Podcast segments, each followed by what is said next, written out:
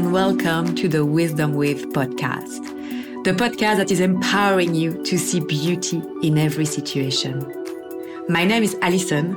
I am a mindset and empowerment coach who is truly obsessed with human connections.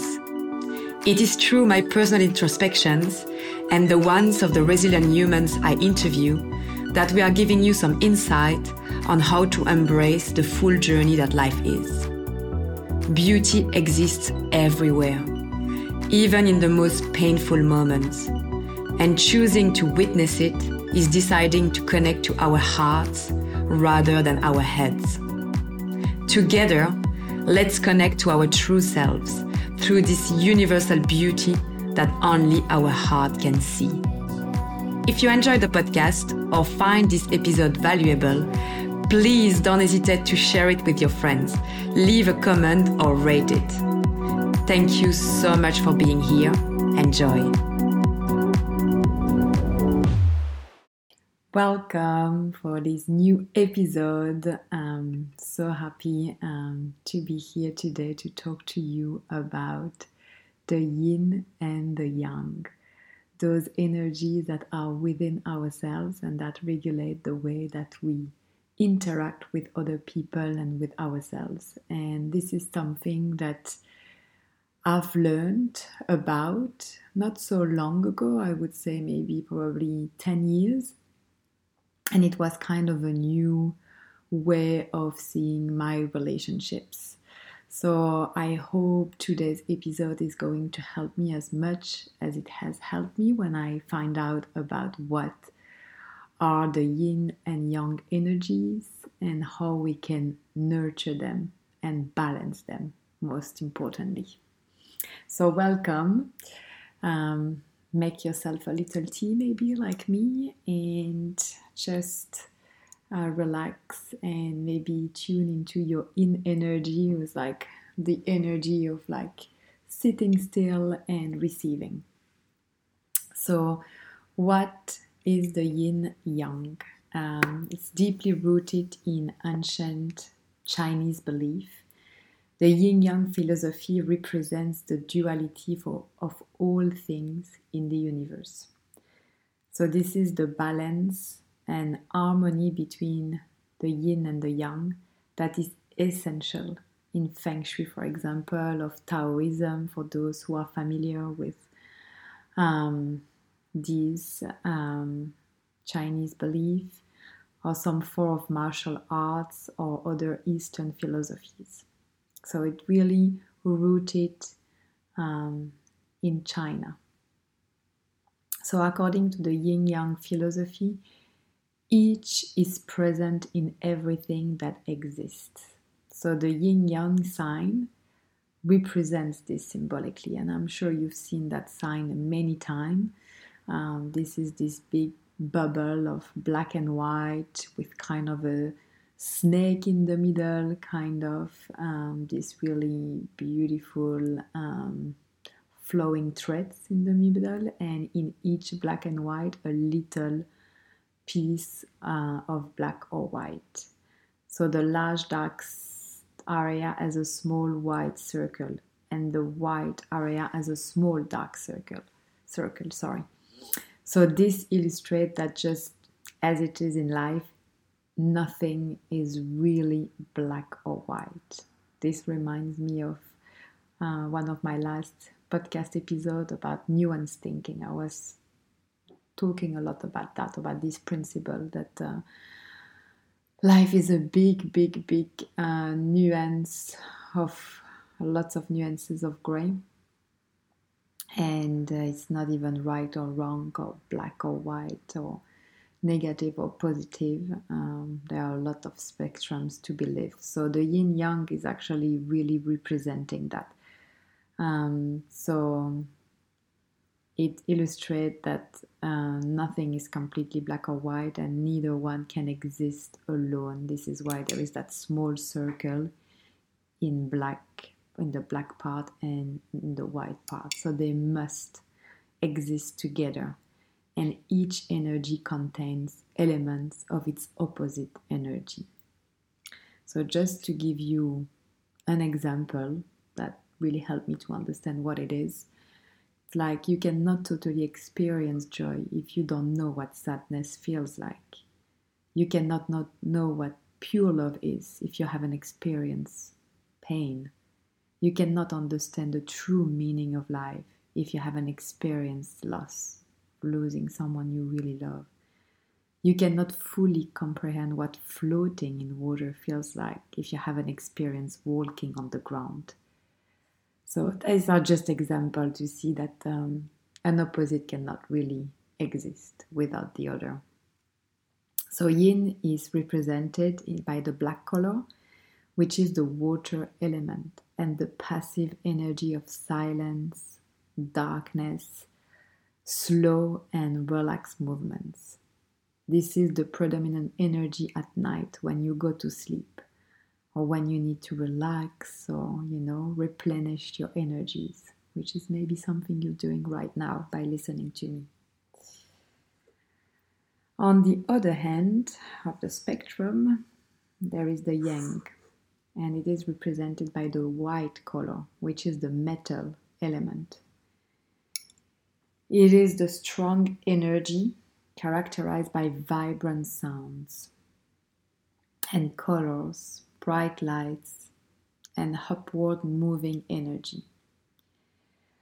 How I can best represent um, this notion of opposite that cannot live without one another could be the example of the left and the right brain.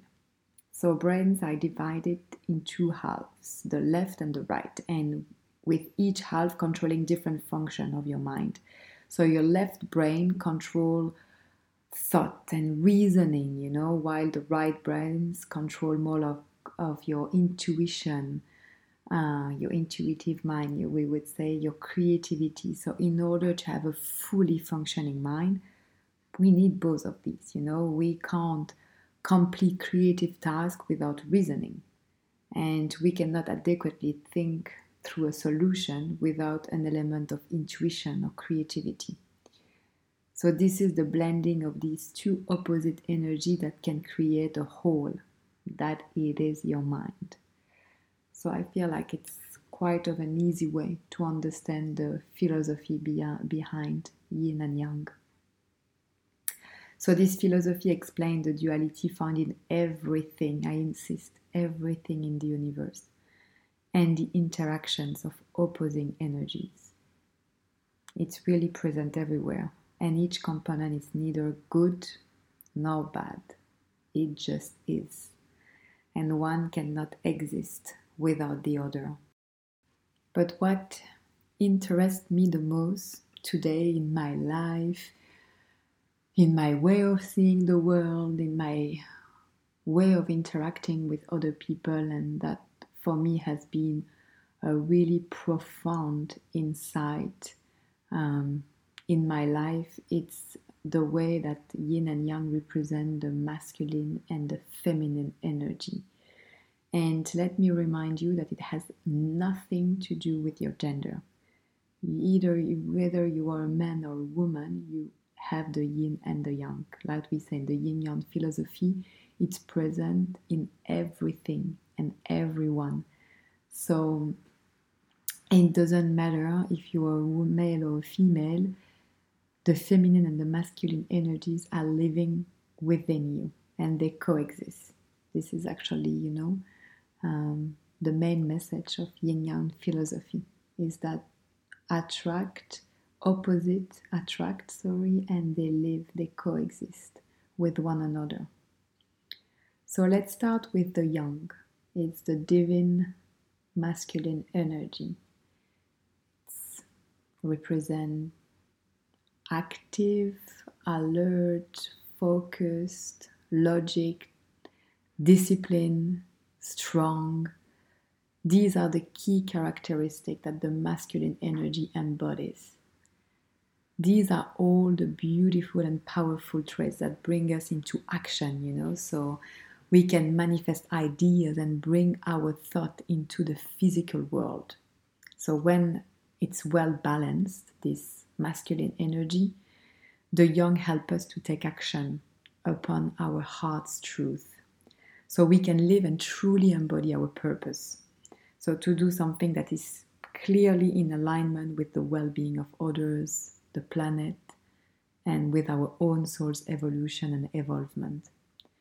But unfortunately, when the masculine energy is imbalanced, so we can call it the impure masculine energy, that's the one that's going to be expressed and it will really um, come out as being pushy, dominating, scared, aggressive, judgmental, ego based, burnt out, over exhausted, and detrimental.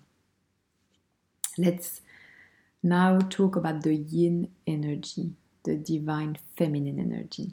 So, this energy that is represented by softness, being gentle, graceful, still, nurturing, grounding, receptive, intuitive.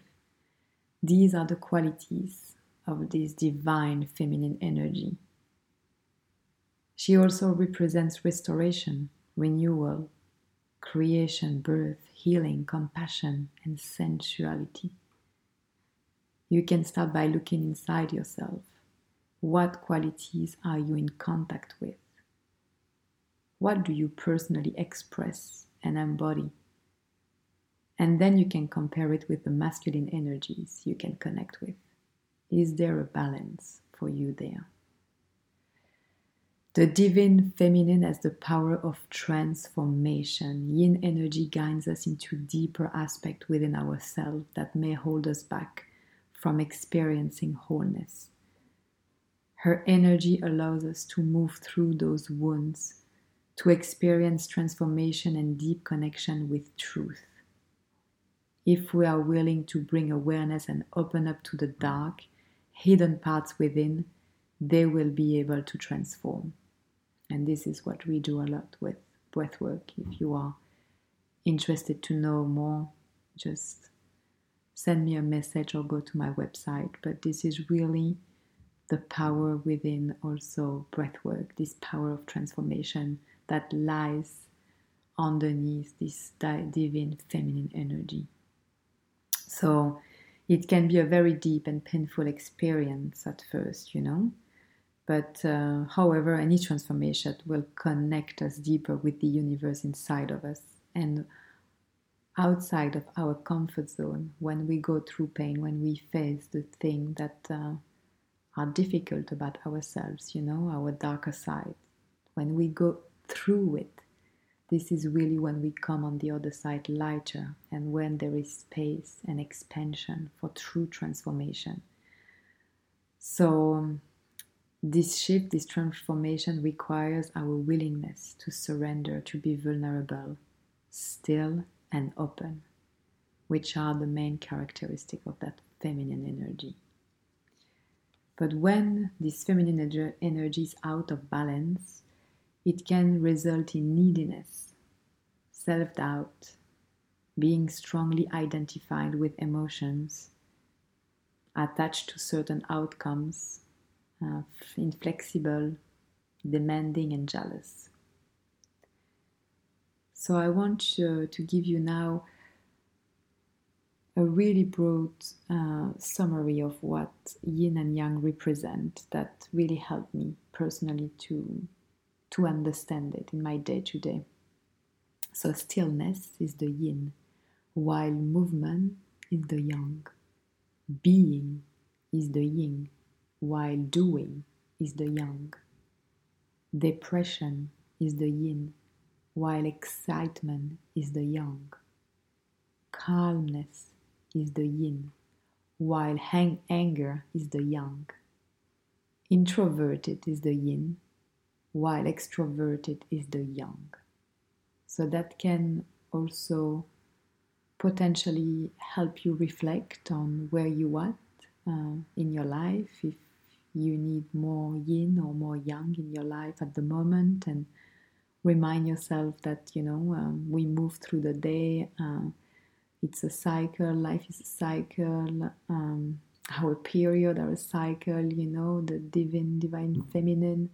It's that you know embracing life through our own personal cycle. It's the same with yin and yang energy. Um, they fluctuate during the day at different time and hours and different parts of different phases that you are going through in your life right now. So, the essence of this yin yang philosophy lies in balance. It doesn't mean we need to eradicate one force in favor of the other. Life, like I just said, is a constant dance, a constant cycle between opposites, you know, day and night, joy and sorrow, growth and rest. And embracing both sides allows us to navigate the complexity of existence with grace and resilience. So, what happens when this yin and yang are out of balance. The physical symptoms when you are lacking um, yang, when you don't have enough yang energy in your life, can be regularly oversleeping, a lack of motivation, premature gray hair, lethargy. You know, it's when you don't want to move, you don't want to do anything, you know, you overthink a lot you don't have a good digestion and poor nutrient absorption, poor circulation, feeling cold all the time, a low libido, and some backache. And when you are lacking the yin energy, you might have some dry hair, skin, and nails, night sweat. You know, you could be sweating a lot at night, excessive thirst, you're thirsty all the time, constipation, feeling overheated, fevers, headache frustration and anger, difficulty falling asleep, and difficulty of staying still. So, how can we first nurture the yang energy? So, it's clearly to embrace action, the yang. So, we need to really help us to move, to put our wishes, our dream into action. So, how we can do that is by identifying your goals. Make those goals SMART goals, and if you don't know what it is, you just need to um, Google it. There will be a really uh, easy explanation of what the SMART goals are and how to establish them. So, really allow the energy of yang to fuel your endeavors. Um, my other advice would be to hire a coach, someone you can relate with, because this is exactly the work that you will be doing with a coach is activated your yang because it's really focusing on the action. We are a lot in the reflection and the yin while talking, while developing when we have the coaching session, but then it has been what we discuss is implemented by an action plan, and the coach is there to make sure that you keep your word and you keep your deadline and that you keep moving. So, that could be another thing that you can look at. Another way to embrace uh, this yang energy, um, it's a physical activity. You know, it's uh, engage in activities that invigorate the body and the mind, whether it's, you know, a walk or yoga or a high intensity workout. The physical exercise channels the vitality of yang energy, keeping the body in balance. Another way of um, harness the yang energy is pursuing your passions, you know. Dedicate time to activities that ignite your enthusiasm and creativity. Expressing yourself through art, writing, or any other forms allow the yang energy to flow freely. In the other hand, how you can nurture the yin energy is to first embrace stillness um, because this is, you know, in our fast paced world, it's a really beautiful and really important way to cultivate your yin energy and your well being. It's really to embrace stillness, and you can do that by taking moments. Um, you know, start little practice in the morning, for example, like meditation or mindful breathing and this quietude, this calmness will really help you to rejuvenate your mind and allows um, time for introspection, which are so important in our day to day functioning and to bring more yin energy. Another way could be to cultivate receptivity. Um, because the yin energy is nurturing and receptive, you know, it's in our relationship. Uh, we can really foster this meaningful connection with other, you know, by cultivating this receptivity. So it can be by listening actively when someone is talking to you, uh, empathize, empathize, you know, uh, make sure that you understand um, the other person's point of view and be open to receiving the wisdom that others have to offer. You know, I it's something that I repeat over and over, but seriously, when you're talking, you're not learning. And I know there were a lot of that in this podcast. That's also why I love to interview other people. And I cannot learn as much as when I'm listening to other people's story. You know, other people have so much uh, to give. We have so much to learn from one another. Um, I am the first one to claim that uh, human connection is one of the best thing on earth. So really, really, really, that's uh, another amazing way to cultivate that yin energy is really to empathize, listen actively, um, what others have to offer. So it's it's in this receptivity that we find the strength and the connection. The last way to connect to the yin energy, and this is something I can really relate to, it's connecting with nature. You know, nature embodies the perfect harmony of yin and yang. And it really simply by sitting in nature and observing that you will see uh, the contradiction that exists within all elements, you know. So, spending time in natural surroundings help us to attune to the gentle rhythms of life. You also understand that it's a cycle, like through the seasons, you know, to the different uh, way that the tree is changing, evolving, you know, kind of dying and then rebirthing, transforming. Um, this is really a beautiful um, sidetrack to all the wisdom that life has to offer. Nature is offering so much just in front of us. And if we only just sit still in nature and listen to the birds and the water and the wind and observe all also the animals, the insects, we will learn so much about this constant change and evolution and how to let go, how to embrace change, how to accept who we are fully, you know, like the ant is not trying to be anyone else. The bird is not trying to be a cow. The cow is not trying to be a bird. And I feel like a lot of humans that are meant to be, let's say, a horse are trying to be a lion and it doesn't work. I don't know if you understood like all of my funny metaphor. Anyway, I hope you understood the point.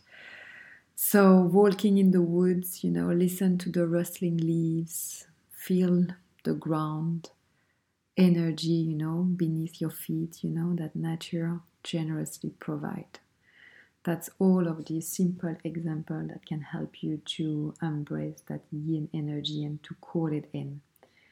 And that's it in terms of how to call the yin energy and the yang one we already covered.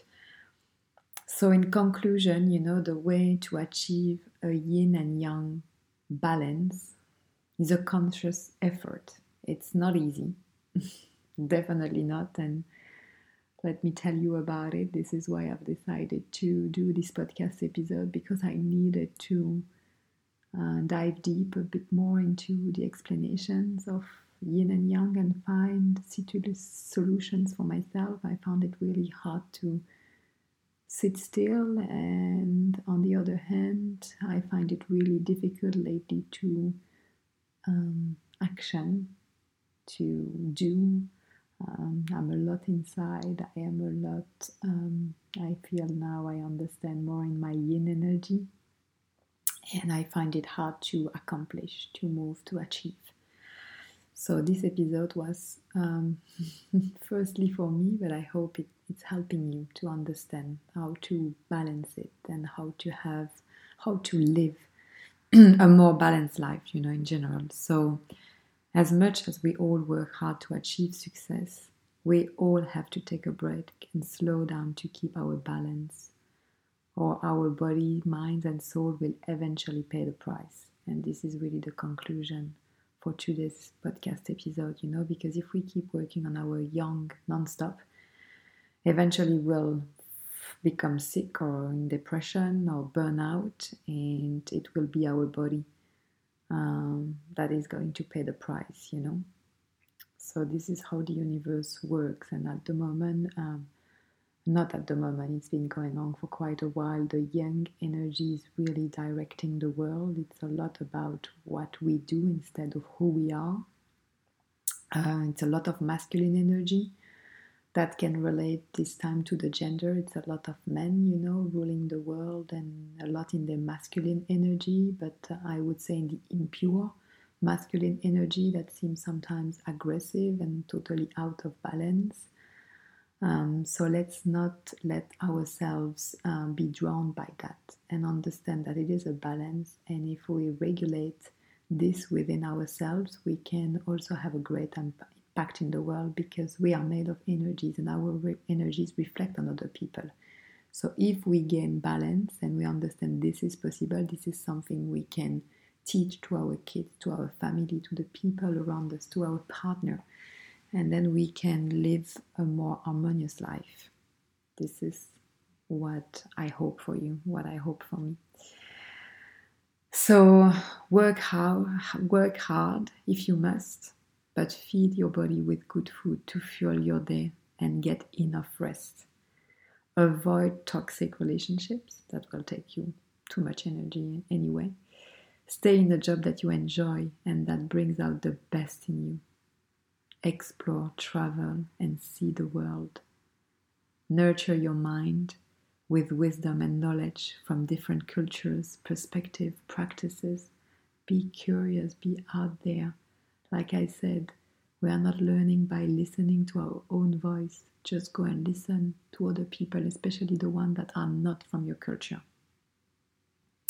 and who are living a different lifestyle than yours. Ask questions always. Um, live a healthy life physically, emotionally, and spiritually.